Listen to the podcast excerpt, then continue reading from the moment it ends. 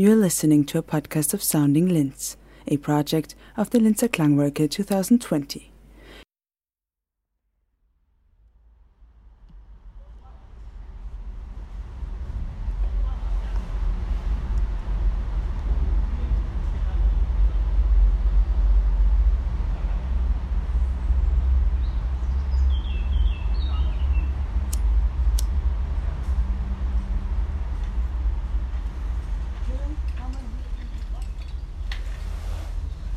The Harald Renner Platz in front of the Kapu.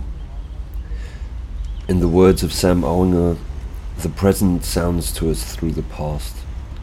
There are few places in Linz where this is more noticeable than on the Harald Renner Platz in front of the Kapu.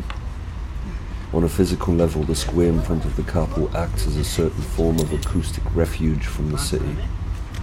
Though the Kapuzinerstraße and the Waldeckstraße are both very noticeable, the constant noise from the streets becomes slightly more abstract due to the position of the square.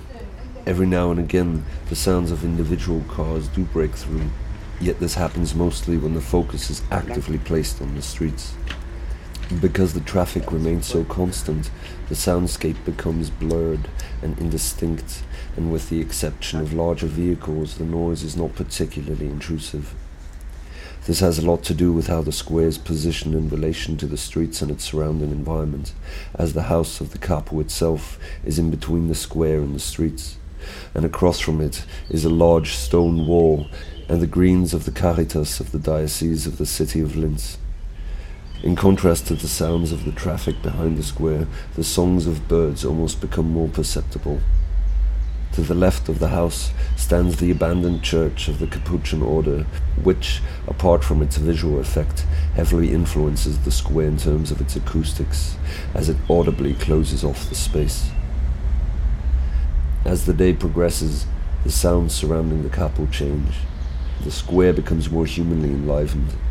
The birds and the cars are still present, however, human language starts to become a more relevant part of the acoustic environment but not only human language, as this also means that the local bike kitchen opens its doors and brings people together to repair or improve their bicycles.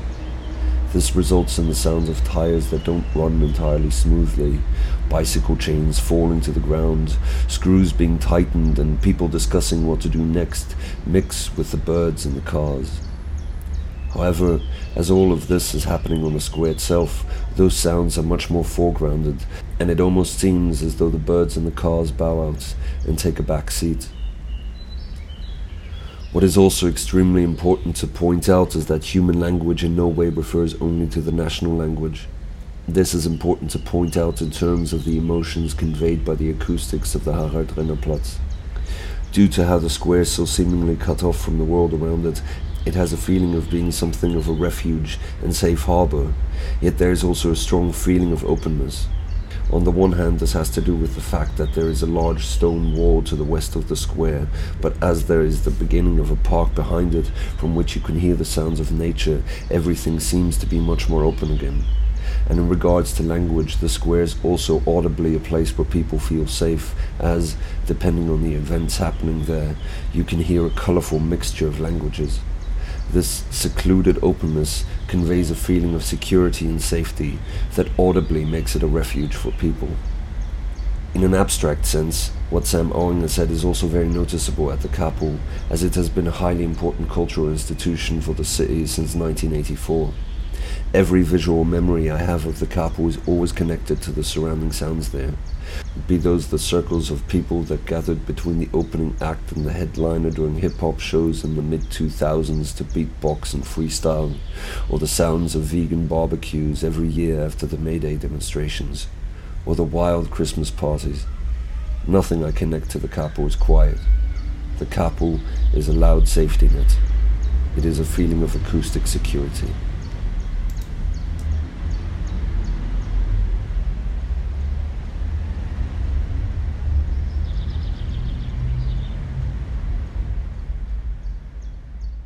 You listen to a podcast of Sounding Linz, a project of the Linzer Klangwerke 2020.